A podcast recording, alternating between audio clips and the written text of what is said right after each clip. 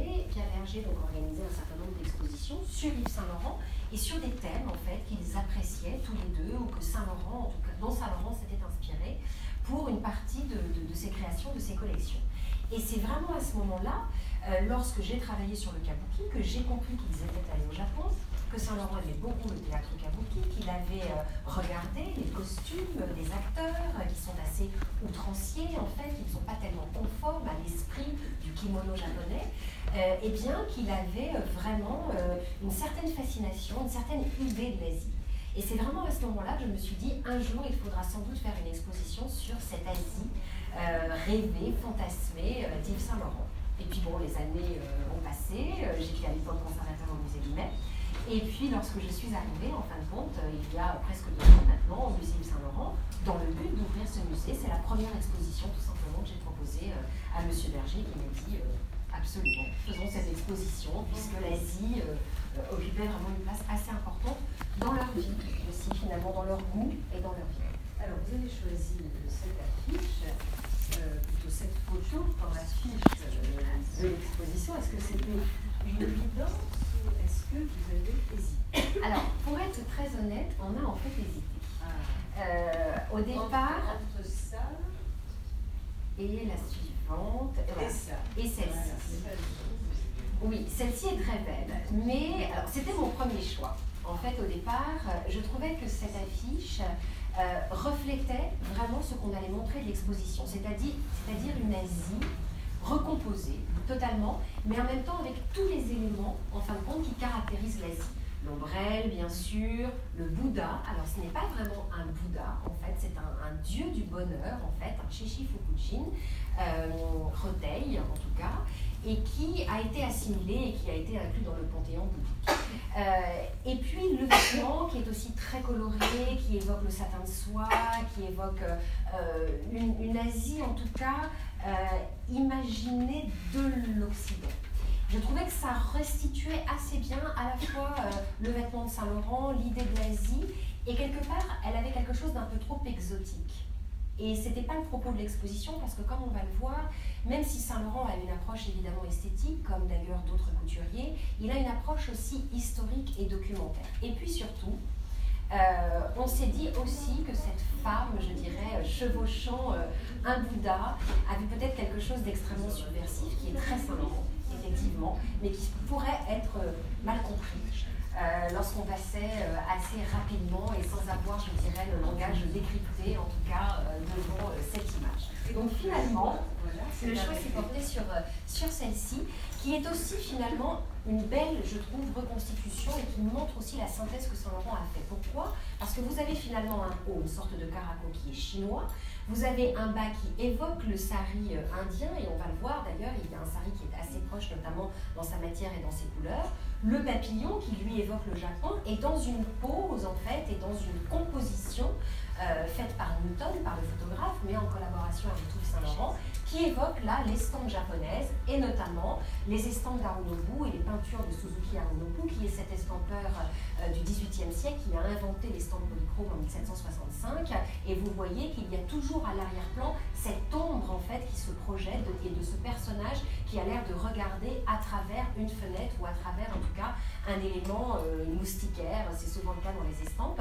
Donc je trouvais que ça évoquait aussi bien finalement l'Asie et c'est une photographie qui a été prise à la maison de l'Asie du Sud-Est, donc dans un décor qui est lui-même asiatique. on se rend compte en visitant l'exposition que l'Asie a inspiré Yves Saint-Laurent tout au long de sa carrière. Est-ce qu'on peut dire que ses principales sources d'inspiration étaient finalement les livres? Oui, parce qu'en fait, euh, quand j'ai justement décidé de, faire cette exposition, j'ai commencé à regarder, à prendre connaissance des collections indiennes, chinoises, japonaises, puisque quand on parle de l'Asie, on parle bien de ces trois grands pays. On n'a pas du tout regardé la Corée, peu l'Asie du Sud-Est, donc c'est essentiellement vers ces trois pays qu'on se tourne. Je me suis demandé effectivement quelles étaient ses sources, puisqu'il n'a quasiment pas voyagé. L'Inde, il n'y est jamais allé. La Chine y est allé, mais bien plus tard, bien après avoir réalisé la collection chinoise en 77. Le Japon, en revanche, il y est allé dès 63. Donc je me suis dit, bon, où sont ses sources? Où a-t-il puisé son inspiration Et euh, je me suis évidemment tout de suite tournée vers sa bibliothèque, qui est conservée ici euh, dans le studio, mhm. mais aussi chez lui. Il avait une très grande bibliothèque, Pierre Berger également, donc conservée rue de Babylone. je me suis rendu compte que finalement, effectivement, sa principale source était les livres, pas tant la littérature, au Mhm. fond, même s'il a lu Duras, même s'il a lu Baudelaire, parce que quand il évoque l'opium, c'est beaucoup plus l'opium de Baudelaire que les fumeries d'opium. Euh, Les légendes fantastiques, etc. les légendes aussi, les, les...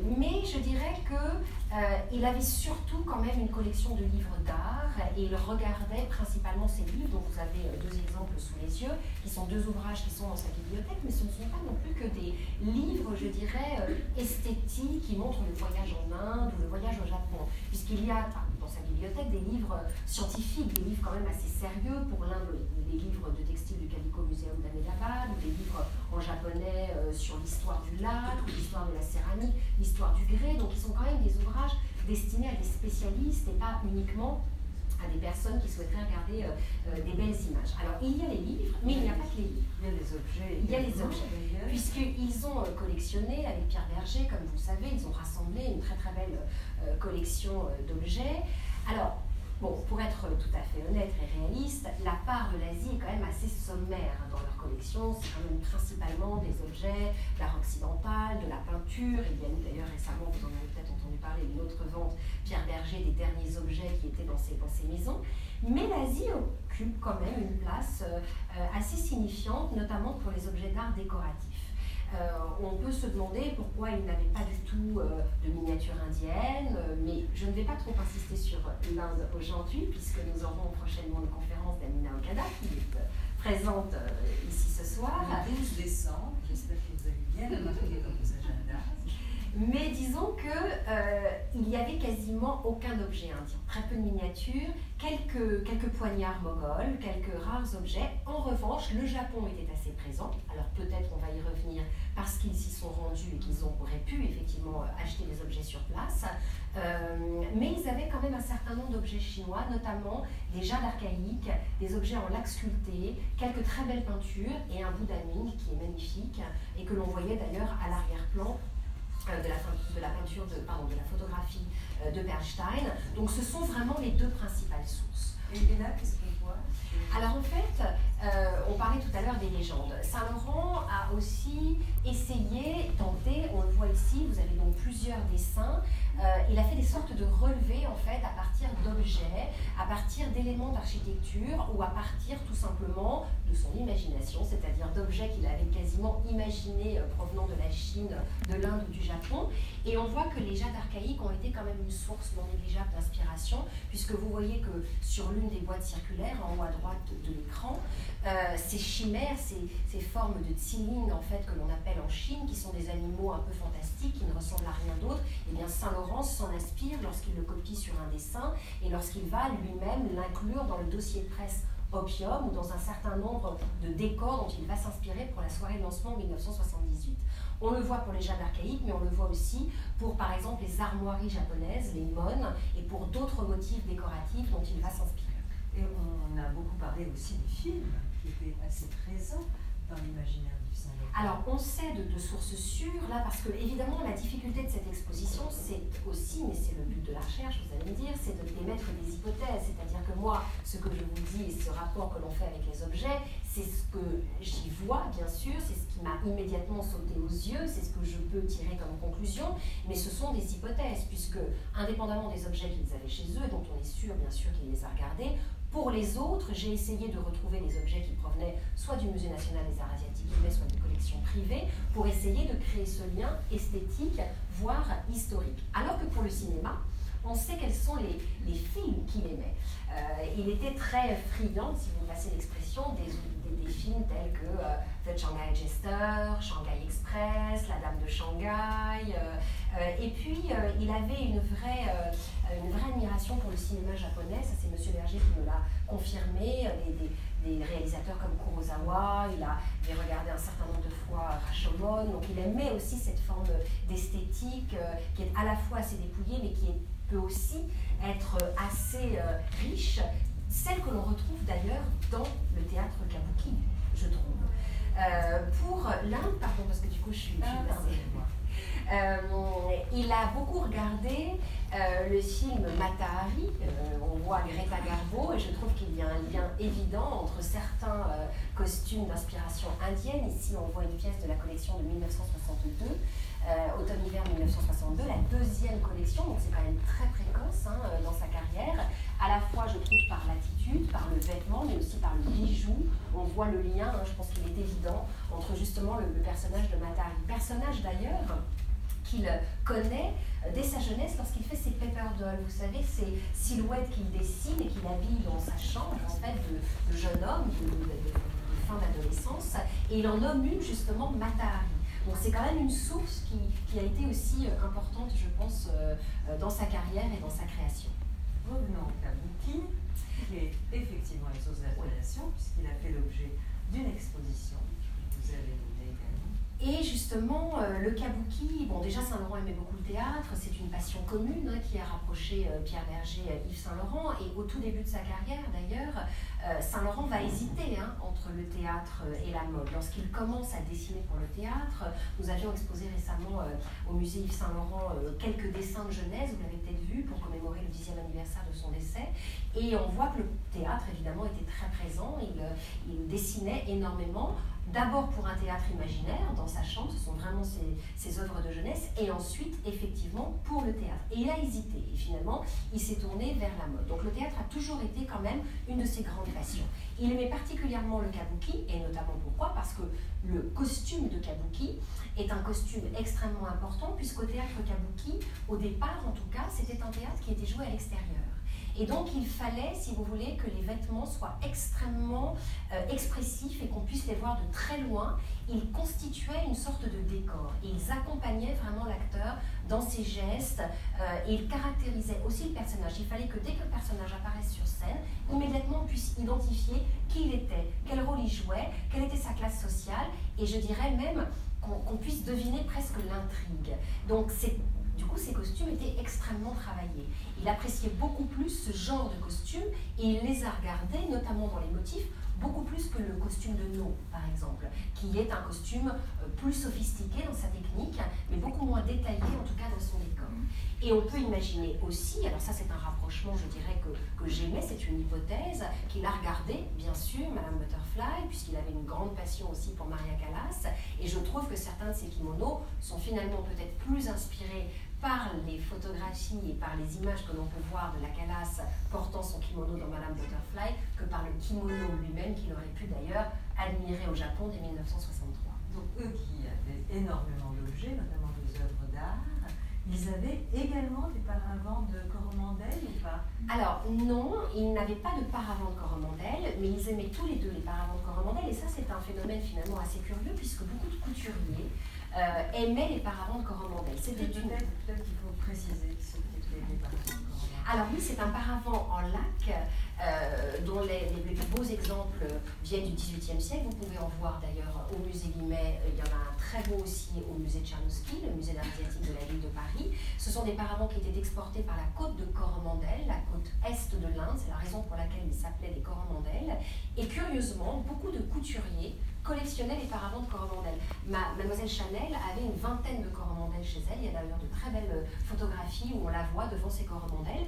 Et Saint-Laurent l'évoque par exemple dans le dossier de presse Opium, où il souhaite essayer de restituer un paravent de Coromandel justement pour cette fameuse soirée de lancement du parfum Opium en 78. Donc je pense que c'est vous, le voyez d'ailleurs sur cette image, c'est ce qui évoquait peut-être le mieux euh, la Chine, à la fois par son décor floral, puisqu'il y a un lien très important euh, euh, du peuple avec la nature en Chine, c'est le cas d'ailleurs aussi au Japon, et puis parce qu'il y avait ce décor un petit peu fantastique et en même temps un haut niveau de technicité, de travail avec ce matériau, la laque, qui a été beaucoup copié en Occident, beaucoup inspiré dont, le mobilier d'ailleurs aussi hein, du, du, 18e et du 19e siècle s'est beaucoup inspiré. Mais c'est curieux effectivement de voir que beaucoup de couturiers avaient, euh, avaient ce type de pièces. Saint-Laurent n'en avait pas en revanche, on va le voir un peu plus loin, il avait des, des, paravents, euh, dont l'un qu'il a commandé au Japon en laque. Alors, c'est pas un paravent de Coromandel, puis c'était un paravent japonais et non chinois. Mais en tout cas, la laque a toujours été euh, très importante. Cette matière très brillante que l'on obtient euh, par euh, plusieurs couches de sève d'un arbuste, qui est le Rus vernicifera, et qui permet d'avoir une profondeur et une brillance. Et on va le voir sur certains vêtements. Il essaie de donner l'illusion de la laque en créant une toile enduite, une sorte de vinyle en fait, ce qui est d'ailleurs très, très précurseur pour l'époque. Alors, donc, il n'a été, Yves Saint Laurent, ni le premier, ni le dernier euh, à s'inspirer de l'Orient. Comment il se situe euh, par rapport aux couturiers qui l'ont précédé ou qui lui ont succédé Je dirais qu'il a, euh, il a une approche qui est peut-être moins esthétique, moins esthétisante, j'allais dire. Je, trouve, alors c'est tout à fait mon opinion personnelle, hein, et d'ailleurs ce n'est pas parce que nous sommes au musée Saint-Laurent que Saint-Laurent est force forcément mieux regarder l'Asie que les autres que parce que j'ai une appétence pour l'Asie. Euh, oui, quoique, c'est que, si vous voulez, à partir du moment euh, où les couturiers ont commencé à s'inspirer de l'Asie, des gens comme Paul Poiret par exemple, ou Madeleine Vionnet, les sœurs Callot, dans ce grand mouvement du japonisme que l'on commémore d'ailleurs cette année, ou même que d'autres plus tardivement, euh, on peut citer Galliano bien sûr, mais on peut même citer Christian Dior d'ailleurs aussi. Hein. je trouve qu'il y a des éléments qui font penser à l'Asie euh, et qui reprennent cette idée de se vêtir à l'oriental qu'avaient les Occidentaux, cette grande tradition depuis le 19e siècle, des balles costumées, euh, où il y a une forme en fait d'exotisme euh, un petit peu voilà, à l'occidental. Et chez Saint-Laurent, on va le voir sur beaucoup de pièces, il y a quand même une recherche historique qui vient s'ajouter à cette approche esthétique et à cette approche exotique. On a beaucoup parlé de l'exotisme de Saint-Laurent, mais c'est pas tant un exotisme finalement euh, qu'une vision recréée à partir de son imaginaire, mais qui s'appuie sur une connaissance historique réelle. Et cette démarche, au fond, qui est une démarche scientifique, euh, elle est rare chez les couturiers. Elle n'est pas inexistante, mais elle est rare. Et je trouve que lorsque l'on, par exemple, on regarde donc les vêtements poirés que vous avez euh, sous les yeux, c'est parfois un motif, parfois une forme, euh, parfois euh, l'évidence d'une silhouette ou d'une technique. Chez Saint Laurent, c'est tout à la fois. Donc il connaissait effectivement les dynasties, les symboles, etc. par cœur. Alors, disons que, encore une fois, on, a une source qui est très importante. Déjà, il faut savoir qu'au musée Saint-Laurent, on a la chance d'avoir une documentation extrêmement riche, puisque Pierre Berger et Yves Saint-Laurent ont gardé non seulement les vêtements depuis quasiment l'origine de la maison, depuis 1964, mais aussi toute la documentation, en fait, qui permet de comprendre à la fois le processus créatif des vêtements, évidemment, mais aussi toutes les publications et tous les éléments techniques qui permettent, Et c'est là qu'on se rend compte que Saint-Laurent, en fait, écrit beaucoup, notamment effectivement pour ce dossier de presse, Opium, que j'ai déjà évoqué. Et c'est dedans qu'il cite, puisque tout a été gardé, les 22 dynasties chinoises. Donc déjà pour savoir qu'il y a eu 22 dynasties chinoises, bon, il l'avoir lu quelque part. Il cite les, Tang, les Song, les Ming, les Tsing. Il connaît la différence, en tout cas il l'a saisi, entre les vêtements dits Han, c'est-à-dire les vêtements du continent, et les vêtements de la dynastie, enfin de de l'ethnie, j'allais dire, principale chinoise, donc ils portent des vêtements formés plutôt bord à bord. Il les distingue des Mandchous, des vêtements qui sont portés par la dynastie Les dernières dynasties à avoir régné en Chine et qui, qui viennent de Mandchourie, donc ce sont des Mandchous.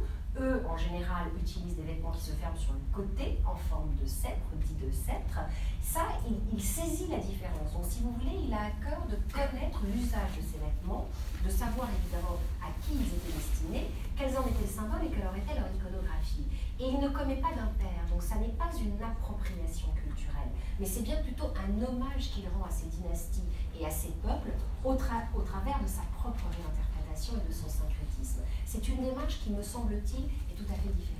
On va le voir en détail, mais on va voir également, voir ici, voir le nombre de couturiers qui se sont inspirés effectivement euh, de ces cultures. Donc on a Poiret, on a Balenciaga, euh, ça, date de 1962. On a Lagerfeld, ça c'est intéressant parce que ça date de 1984, c'est une robe qui s'appelle une robe vase chinois, et on voit euh, le vase chinois qu'il a inspiré. Mais vous allez voir ici. Alors en fait, oui, euh, on peut voir que la, Lagerfeld, alors est-ce qu'il a vu la pièce de Saint-Laurent? Je, ne le sais pas. Ça c'est Yves Saint-Laurent que vous verrez effectivement dans l'exposition. Et c'est bien, c'est antérieur. C'est oui, c'est 1983. 1983. Alors après, est-ce que, est-ce que Lagerfeld a vu cette pièce? Est-ce que lui-même a fait le rapprochement? Je, ne le sais pas. Euh, moi, en tout cas, je l'ai fait de manière assez évidente. Quand, en tout cas, j'ai préparé l'exposition, j'ai tout de suite vu la forme. Et je trouvais ça intéressant parce que, si vous voulez, là, ce n'est pas un motif, ce n'est pas une couleur, ce n'est pas une technique, c'est la forme même du vase qu'il adapte sur la silhouette. Et je trouve ça assez évident, indépendamment des motifs. Et d'ailleurs, et ça, c'est un, un élément que moi-même, finalement, je n'avais pas perçu, euh, mais dont je me suis rendu compte lorsque j'ai fait visiter en fait l'exposition à un journaliste. Et il m'a dit c'est incroyable si vous, si regardez bien j'espère que ça se voit bien sur l'écran si vous regardez donc la robe noire et blanche vous voyez le maillage du fond. Ça imite la craquelure de la céramique et quelque part, en fait, je ne l'avais pas vu moi-même. C'est-à-dire qu'au départ, j'avais vraiment vu la forme, j'avais vraiment vu le motif. Et je me suis dit, en fait, oui, il essaye de donner l'illusion de la craquelure de la céramique. Et je vous le disais tout à l'heure, on a la chance d'avoir une documentation assez riche. Lorsqu'on retrouve la, fiche de Bible, alors ce qu'on appelle la fiche de Bible dans la maison, c'est une sorte de fiche d'atelier euh, qui était élaborée par le studio en fait, lorsqu'on commençait à concevoir le vêtement, sur lequel était noté le numéro du modèle, le chef d'atelier, la mannequin qui allait porter euh, le modèle, et tous les éléments techniques qui permettaient en fait de le réaliser. Et ce document était si important en fait qu'on l'appelait la Bible. En tout cas, lorsque toutes les fiches étaient rassemblées dans un livre, on l'appelait la Bible. Et sur cette Bible que je suis allée consulter, il y a marqué broderie, imitation, vase chinois. Mmh. Donc il est vraiment parti euh, d'un vase chinois. Et il est vrai qu'on peut se demander effectivement si Lagerfeld avait vu cette pièce et s'il s'en est inspiré. Mais je trouve qu'effectivement, le, voilà.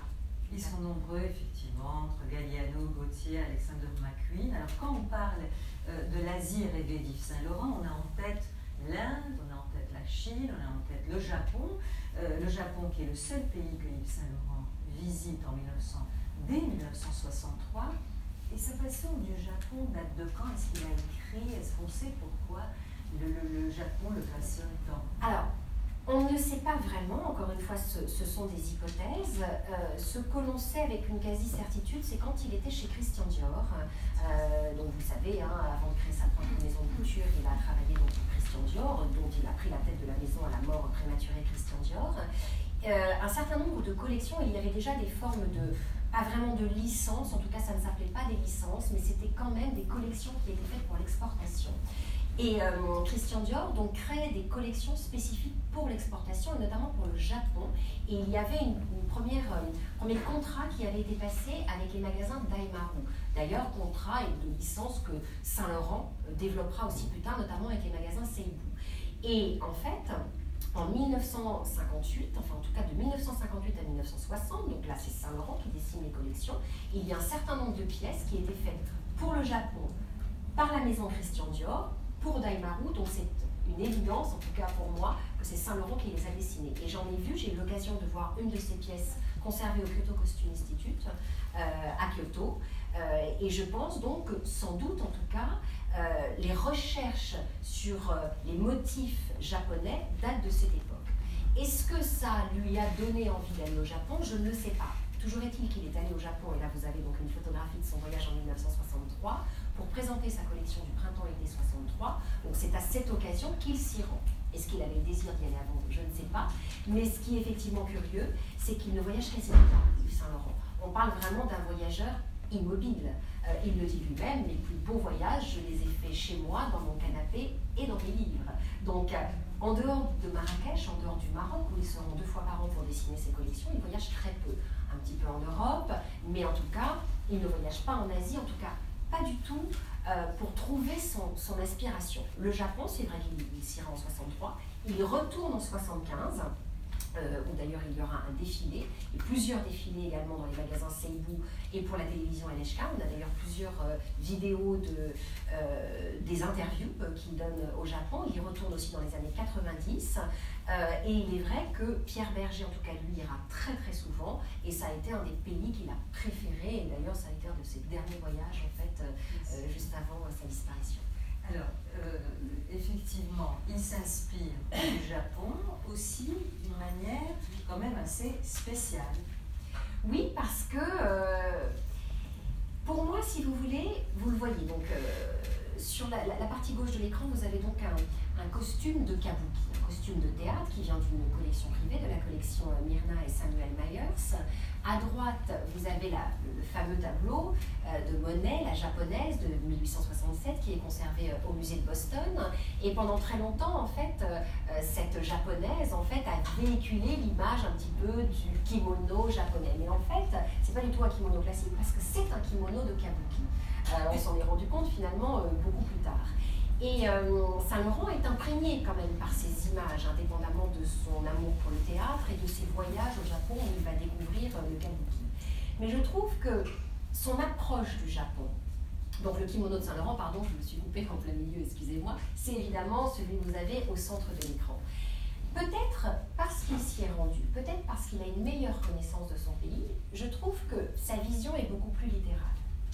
Et finalement, la vision qu'il en a est une vision assez conforme, au fond, à, ce que l'on peut voir sur place, que ce soit pour le kabuki, que pour le kimono classique des courtisanes, euh, qu'il peut admirer d'ailleurs dans les rues de Gion, à Kyoto, qui est le quartier euh, des courtisanes, et qu'il visite avec Pierre Berger dès 63, ou même la technique, je dirais, de ces kimonos, qui est une soie damassée, qu'on appelle rinzu en japonais, évoque finalement euh, les textiles que l'on trouve à Nishijin, qui est ce petit quartier à Kyoto où l'on tisse les étoffes de kimonos et notamment des kimonos de théâtre et des kimonos de courtisanes.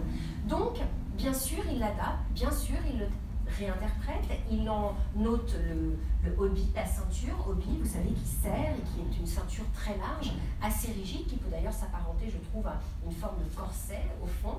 Il l'enlève parce qu'une femme occidentale ne va pas le porter, il le remplace par de la passementerie. Mais vous le voyez pour euh, la forme, l'allure même générale, l'ampleur des manches, c'est quand même très proche d'un kimono classique tel qu'on peut le voir au Japon. Et je pense que c'est parce qu'il connaissait ce pays euh, qu'il a rendu hommage finalement à ce qu'il avait vu sur place, sans passer par son imagination, ce pays qu'il a tenté de recréer euh, de chez lui. Et lorsqu'on en parlait, qu'on a reçu Kenzo euh, le mois dernier, on en a parlé justement avec lui, et il avait le même sentiment. Il trouvait qu'il n'était peut-être pas allé assez loin, finalement, dans ce qu'il aurait pu euh, interpréter du kimono japonais avec son génie créatif. Et en même temps, il est resté extrêmement fidèle à l'élégance des courtisanes qu'il avait vues déambuler dans le quartier de Gyeon.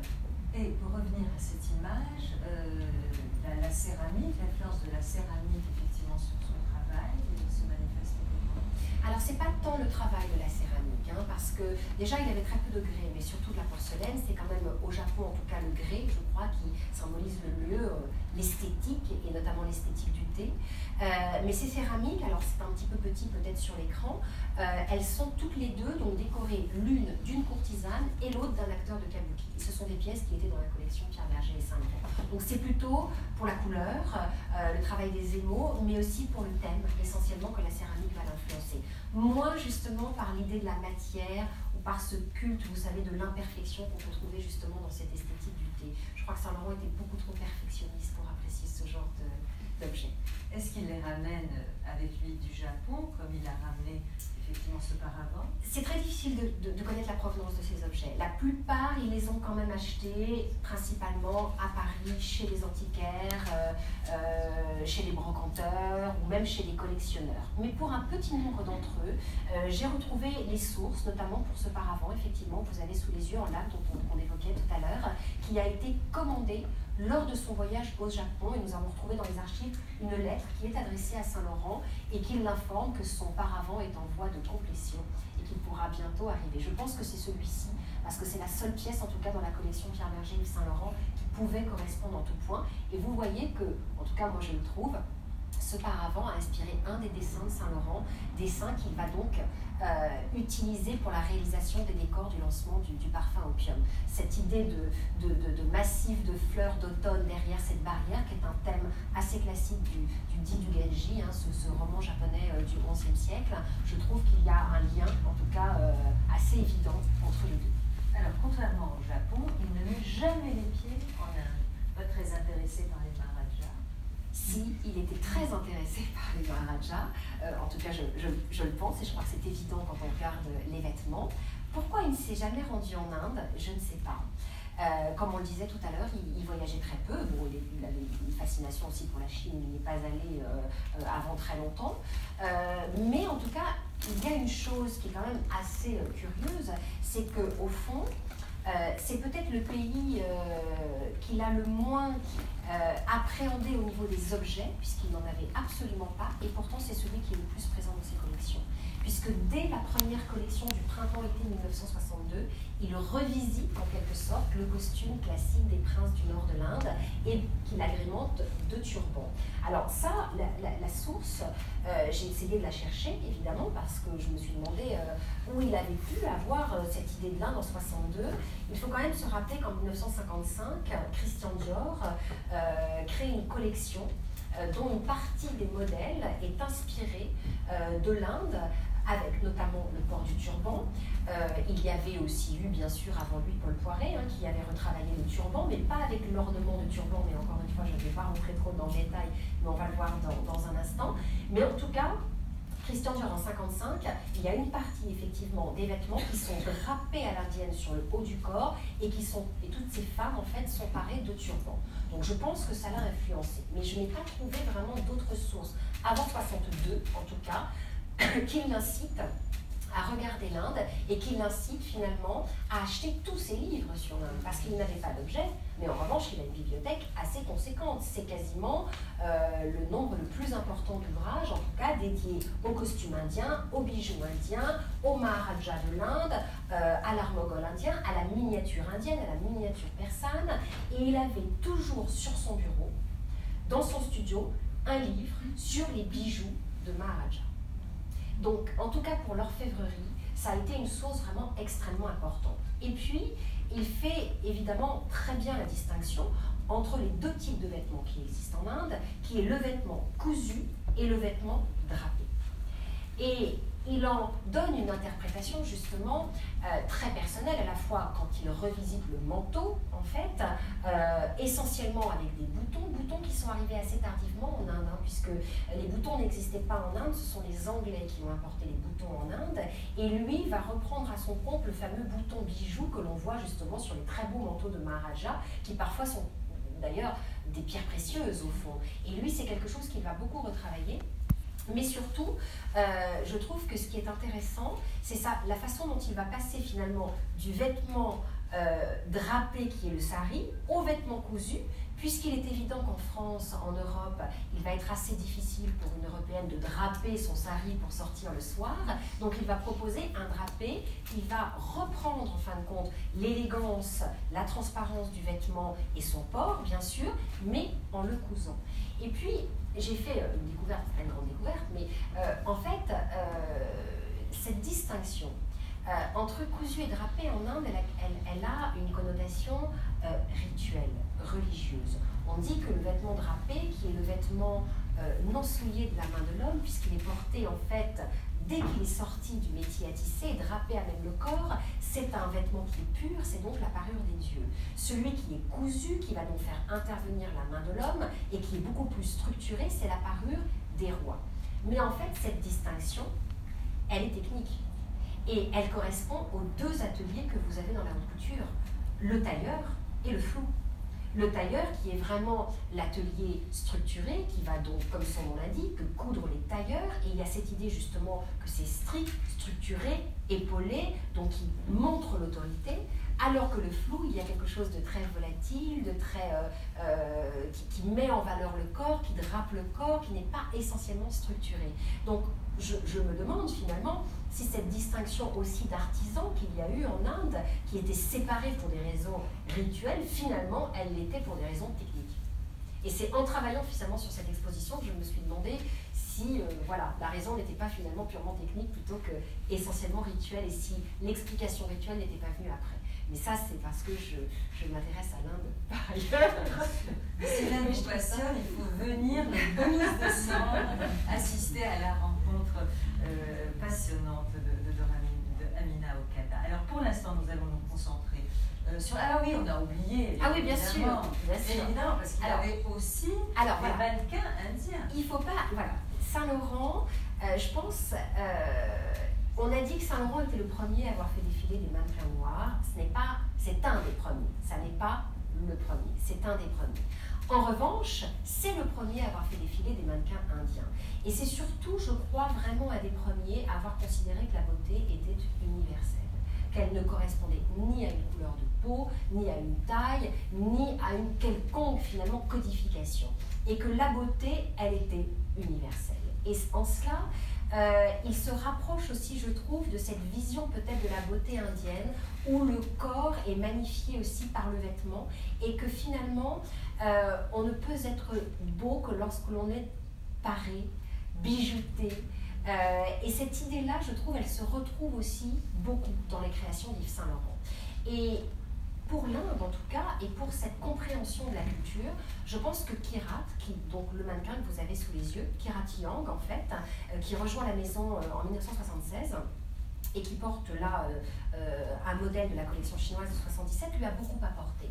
Parce qu'elle m'a expliqué, en fait, nous l'avons justement interrogée dans le cadre de la préparation de cette exposition, et elle m'a expliqué qu'ils parlaient tous les deux de l'Inde et qu'elle ramenait de temps en temps de ses voyages des objets. Et d'ailleurs, il a une petite statuette de Hanuman, qui est le général de l'armée des singes, sur son bureau, dans son, dans son studio, qu'elle lui a ramené dans une petite statuette en bronze. Elle lui ramenait des tissus, des cartes postales. Et puis parfois, donc sa vision, son inspiration était directe. Elle m'a raconté une anecdote euh, lorsqu'elle rentrait d'un voyage en Inde en, 82, justement l'année de la collection indienne, où elle a vu toutes ces femmes paraître ces turbans, où elle trouvait ça euh, assez étonnant de voir ces femmes avec ces très grands turbans euh, masculins, en fait, qu'il a donc féminisé, et c'est un symbole très fort en Inde.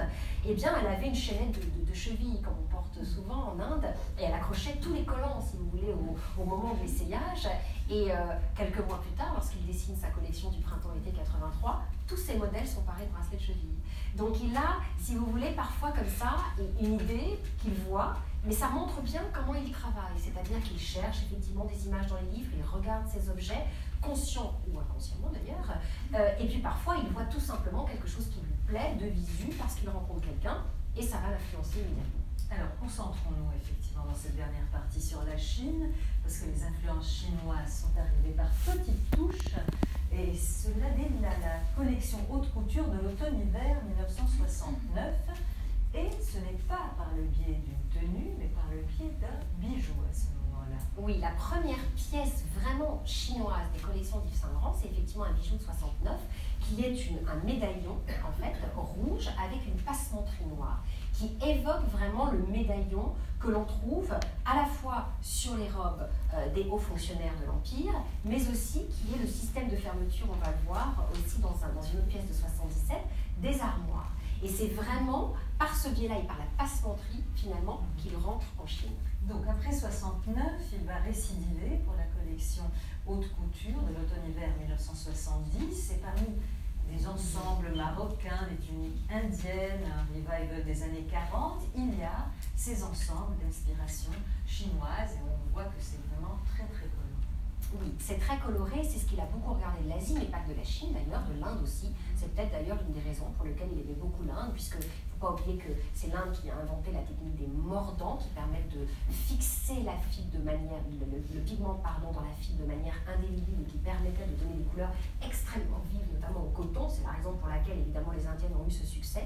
Il regarde bien sûr ça de la Chine, le satin de soie évidemment, qui est cette soie d'organsin, cette, cette soie extrêmement belle, extrêmement fine que l'on trouve en Chine, mais surtout, c'est unique qui sont fermés, comme je vous le disais tout à l'heure, sur le côté, en forme de cèpe, que l'on identifie ici très bien, qui est la fermeture donc, des vêtements manchou, porté donc adapté bien sûr au vêtement occidental, porté avec un pantalon dont la broderie est à s'y méprendre une broderie chinoise. Et en fait, la première fois que je l'ai vu, en fait, ce pantalon, j'ai vraiment cru que c'était un pantalon chinois qu'il avait acheté pour pouvoir s'en inspirer et qu'il avait inclus dans les collections. Et je me suis rendu compte qu'il en avait fait plusieurs. Et là, on peut voir qu'en fait, euh, c'est à la fois l'iconographie, c'est-à-dire les motifs, motifs de papillons. Euh, et on peut voir d'ailleurs dans sa bibliothèque un livre sur la broderie chinoise où c'est vraiment ce motif de papillon euh, qu'il reprend. Les pêches d'immortalité, les pivoines, tout ce vocabulaire que l'on trouve sur les vêtements, mais pas uniquement, sur les différentes formes d'armes chinois, qu'il va reproduire ici tout en l'adaptant à une mode, nous sommes quand même dans les années 70, une mode où l'Asie commence à être à la mode l'Inde, la Chine, moins le Japon.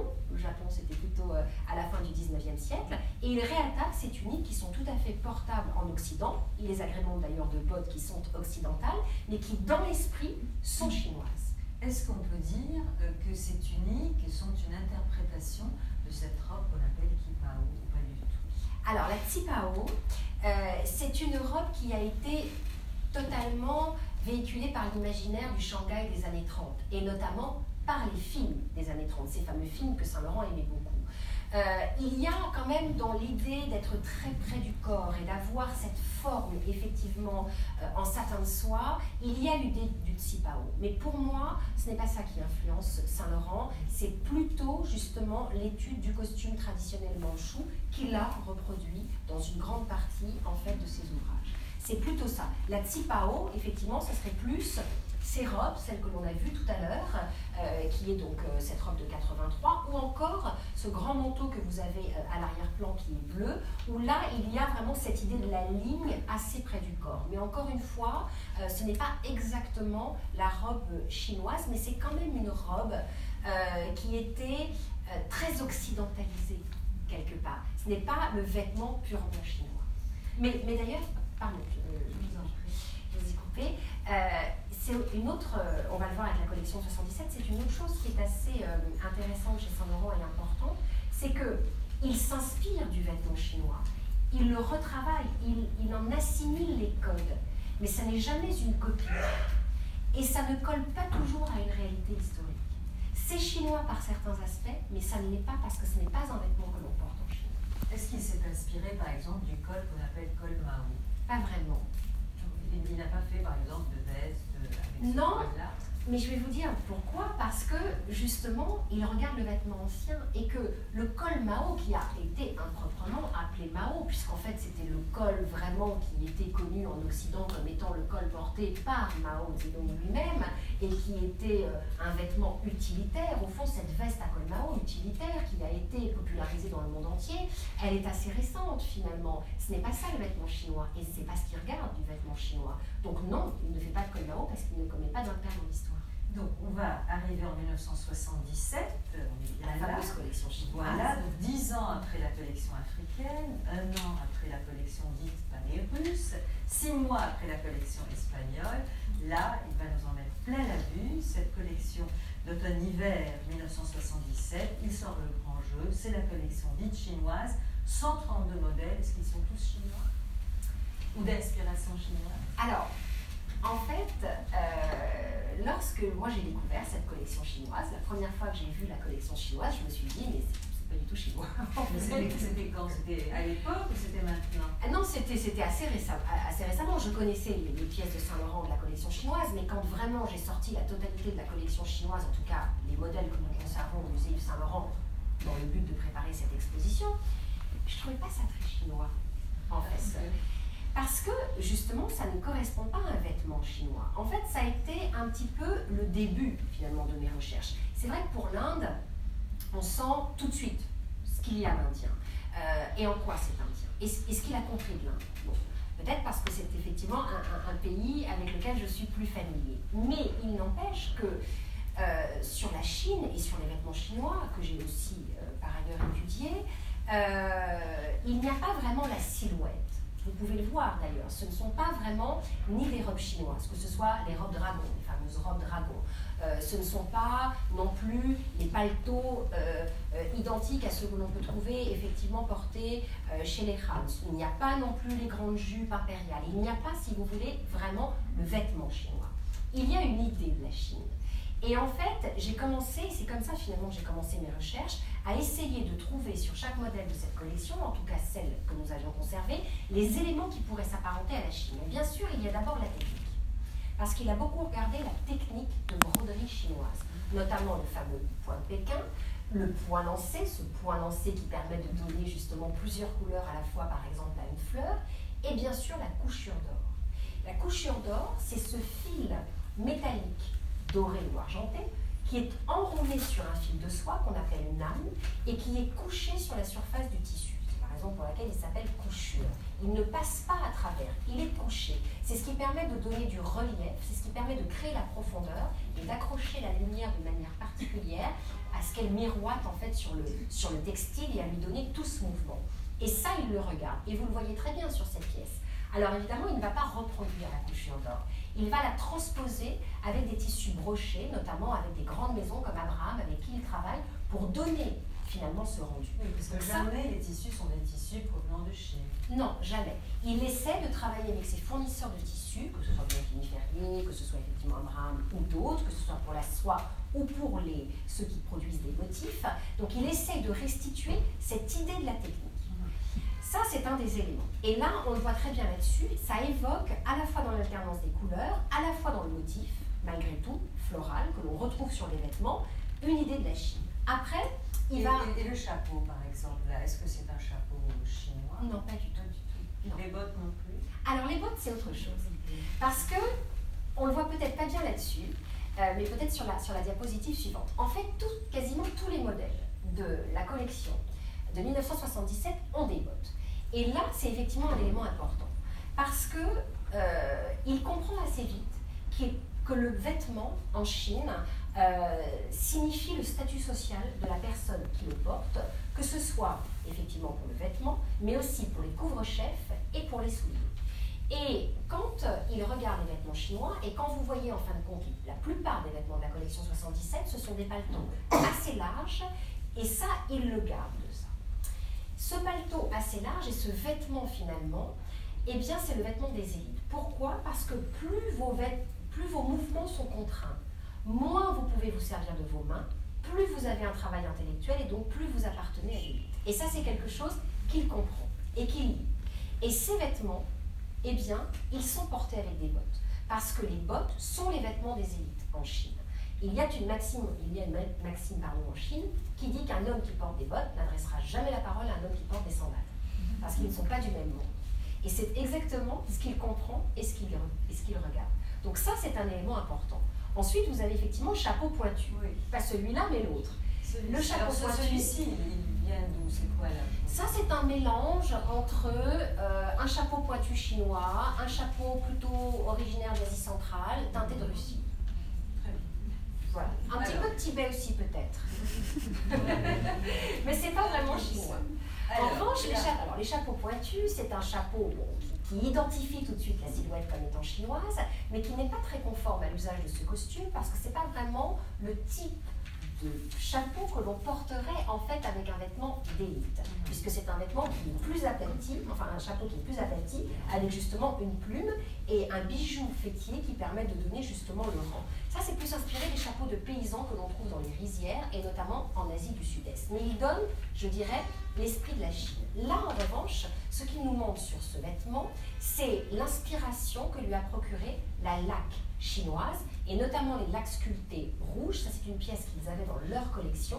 Et vous voyez que le rinceau, c'est typiquement le rinceau en fait qu'il reproduit sur le paletot mêlé de la couchure d'or que l'on trouve là sur une des vestes chinoises des Tsing que l'on trouve au musée du Donc c'est ce mélange entre la couchure d'or et la laque sculptée qui donne en fait ce bateau. Et ce qui est merveilleux, c'est qu'il est sur un pantalon euh, qui est tout à fait occidental. Donc c'est vraiment le mélange. Et puis parfois son inspiration, par exemple, cette veste, moi, c'est un, motif que je n'avais jamais vu sur un vêtement chinois et je n'arrivais pas non plus à retrouver la source euh, puisque je pensais que là, pour le coup, ça n'était absolument pas chinois. Et en fait, j'ai trouvé la source sur cette statuette, qui est une statuette du 19e siècle danseuse, qui, est, qui était en fait conservée chez Pierre Berger et Saint-Laurent rue de Babylone, qui faisait partie de leur collection. Donc c'est une statuette qu'il avait finalement sous les yeux tous les jours. Et le motif d'écaille du vêtement, comme vous pouvez le voir, c'est le motif qu'il reproduit dans une des vestes de la collection chinoise. Donc là encore, ça n'est pas un vêtement chinois, mais ça vient bien d'un motif chinois. Alors pour les tissus, c'est euh, quoi? Ce sont des tissus que vous appelez... Euh, Alors ce sont des sortes de damassés assez épais sur lequel justement un gaufrage est appliqué. Et là, le gaufrage, que ce soit sur cette pièce ou sur la pièce pagode dorée, eh bien, vous pouvez identifier le motif géométrique qui vient des jades archaïques. Et là encore, ils avaient dans leur collection des jades archaïques. Là, ce n'est pas une pièce qui était conservée chez eux, mais dans une collection privée que nous avons empruntée euh, pour l'exposition. Mais ce motif vraiment géométrique, il va le reprendre, et c'est là le caractère chinois de cette pièce. Donc, si vous voulez, encore une fois, ça ne colle pas à une réalité historique, mais chaque fois, il y a un élément, qui peut ramener à la Chine. Et c'est en ça que c'est finalement assez prodigieux, je trouve, et que c'est très intéressant euh, de comprendre sa démarche, en fait, et son processus créatif. Donc, pour les couleurs, y a, on a vu effectivement le rouge, on a vu au départ qu'il y avait du violet, qu'il y avait du rose, etc. Mais j'ai lu effectivement puis là, ça, me démontre quand même que, le jaune n'était pas très présent dans sa collection. Est-ce que c'est vrai Oui, c'est vrai. Il y a très peu de jaune, à l'exception de l'or. Alors l'or pourrait être un jaune. Le jaune était la couleur des empereurs euh, en Chine. Pourquoi il n'y a pas de jaune, ça je ne peux pas vous le, vous le, dire en fait. Et là, il y a en tout cas beaucoup de rouge. Et le rouge est une couleur extrêmement bénéfique, bienveillante, prospère en Chine. C'est une couleur qu'on retrouve beaucoup sur les vêtements, notamment sur les chaussures aussi, euh, des jeunes enfants lorsqu'on veut leur apporter protection ou lorsqu'on les part justement de chapeaux pour éloigner les mauvais esprits. Donc il y a cette idée quand même de la protection de la couleur rouge et ça c'est une couleur qu'il a beaucoup utilisée dans la, dans la collection. Le violet, est-ce que c'est une couleur qui est emblématique Est-ce qu'elle signifie quelque chose? Non, parce que le violet est une teinture que l'on peut obtenir que, enfin c'est une teinture uniquement chimique. On ne sait pas faire de violet naturel. On ne sait pas mélanger de l'indigo ou de la garance pour faire du violet. Et d'ailleurs, mais c'est une question très intéressante parce que le violet souvent nous permet de dater un textile parce qu'on sait que s'il y a du violet, il est postérieur à 1850 puisque les pigments chimiques sont arrivés en Chine en 1850. Alors, il s'inspire aussi, ça, va encore un petit peu de temps. D'accord. Euh, il s'inspire aussi, euh, et ça, je dirais euh, que c'est justement un point commun à toute la collection chinoise. C'est qu'au fond, ces paletots, je vous le disais, ces vestes, ne correspondent pas vraiment à un vêtement historique chinois. Et en fait, ils correspondent beaucoup plus à des vêtements qui ont été utilisés dans l'opéra de Pékin. Et vous avez sur l'écran ici en bas à gauche un paletot à décor de dragon, dragon qui est le symbole de l'empereur et qui domine les éléments, ici l'océan primordial et la Terre qui est représentée par le tertre central, et c'est un paletot qui a appartenu à l'un des grands acteurs de l'opéra de Pékin qui est Xi Vous savez sans doute, mais les acteurs de l'opéra de Pékin ont été massacrés en grande partie pendant la révolution culturelle et les vêtements ont tous été brûlés, donc il reste très très peu en fait de collection. C'est une des rares collections d'un acteur qui soit parvenu jusqu'à nous. Et ces paletots, au fond, étaient aussi assez larges, mais leur forme permettait évidemment aux acteurs de se mouvoir sur scène. Et c'est, à mon sens, en tout cas, principalement ces pièces-là qu'il a regardées, en tout cas dans l'exécution du vêtement. Je ne parle pas de l'iconographie, je ne parle pas de la technique, mais vraiment dans la forme. Parce que, quelque part, quand Saint-Laurent finalement lançait sur son podium ces chinoises lors du défilé, eh bien, il fallait qu'elles incarnent leurs vêtements, il fallait qu'elles puissent bouger et il fallait finalement que le vêtement accompagne le mouvement du défilé comme le vêtement pouvait accompagner euh, les mouvements des acteurs de l'opéra Pékin. Donc si on comprend bien, il y a beaucoup de liberté d'interprétation euh, chez Yves Saint-Laurent, un vocabulaire qui lui est propre. Est-ce qu'on peut dire que la Chine rêvée d'Yves Saint-Laurent est placée sous le signe de la sensualité, du raffinement, plus l'exotisme? Je dirais que toute l'œuvre de Saint-Laurent est placée sous euh, la sensualité et, le, raffinement. Euh, en Asie, pas plus particulièrement. Moi, ce qui me séduit et ce qui m'intéresse, c'est qu'il a tenté de comprendre les pays. ce n'est pas une copie et ça n'est pas simplement une reproduction servile ou tout simplement une approche purement esthétique, justement exotique des clichés de ce que sont l'Asie. Euh, il aurait pu se dire, bah oui, effectivement, j'aime beaucoup la broderie chinoise, je trouve ça joli et je vais remettre un petit peu sur toutes mes, euh, sur toutes mes robes. C'est pas du tout ça. C'est qu'à dans chaque domaine finalement, que ce soit justement sur les formes, sur les couleurs, sur les motifs, en Chine, en Inde ou au Japon, il a quand même eu à cœur d'approfondir ses connaissances et de restituer à chaque fois au mieux son idée qu'il avait de ces pays. Et d'ailleurs, quand il se rend en Chine, huit ans plus tard après la collection chinoise, il a cette phrase, il dit J'ai trouvé la Chine telle que je l'avais imaginée. C'est-à-dire qu'il n'a pas du tout été surpris et il n'a pas du tout, euh, euh, il n'a pas dérogé pour lui à, l'histoire de la Chine ou en tout cas à, ce qu'il en imaginait. C'est-à-dire pour lui, il était en Chine et il était en Inde. Il ouvrait un livre sur l'Inde, il se sentait en Inde. Donc il a pénétré ces pays au travers de ses alors, certains couturiers, d'ailleurs Kenzo euh, le mois dernier, nous disait qu'il dessinait des vêtements pour lui-même. Enfin, de toute manière, ça lui importait peu la, femme qui va, qui va les porter. Yves Saint Laurent, il a toujours dessiné ses vêtements pour les femmes. Il disait devant sa page blanche, il commençait toujours par un visage de femme, puis il dessinait la robe. Et quand je fais une robe, disait-il, c'est un scénario, c'est une histoire. À quel genre de femme a-t-il imaginé effectivement euh, cette collection chinoise, puisque on, a approfondi euh, cette collection chinoise en plein de il disait souvent qu'il imaginait ces vêtements pour une femme universelle, internationale, qui viendrait de partout et de nulle part euh, pour tous ces vêtements. Néanmoins, je pense que à la fois Saint-Laurent, on, peut se dire en tout cas que tous les vêtements qu'il a créés sont des vêtements qui sont mettables, portables. Euh, ce, sont, toujours des vêtements que l'on peut porter. Mais lorsqu'il travaille justement euh, sur ses collections, très précisément, mais on peut le dire peut-être pour la Russie aussi, pour l'Espagne et même pour la collection africaine, sa démarche est une vraie démarche d'artiste. Je ne pense pas qu'il ne conçoit qu'un vêtement. Bien sûr, on peut le porter, bien sûr, il le conçoit sur une femme en mouvement, bien sûr, il le dessine. Mais sa démarche est typiquement une démarche d'artiste avec ses sources d'inspiration et sa façon, si vous voulez, de travailler s'apparente beaucoup plus à celle d'un peintre ou d'un sculpteur.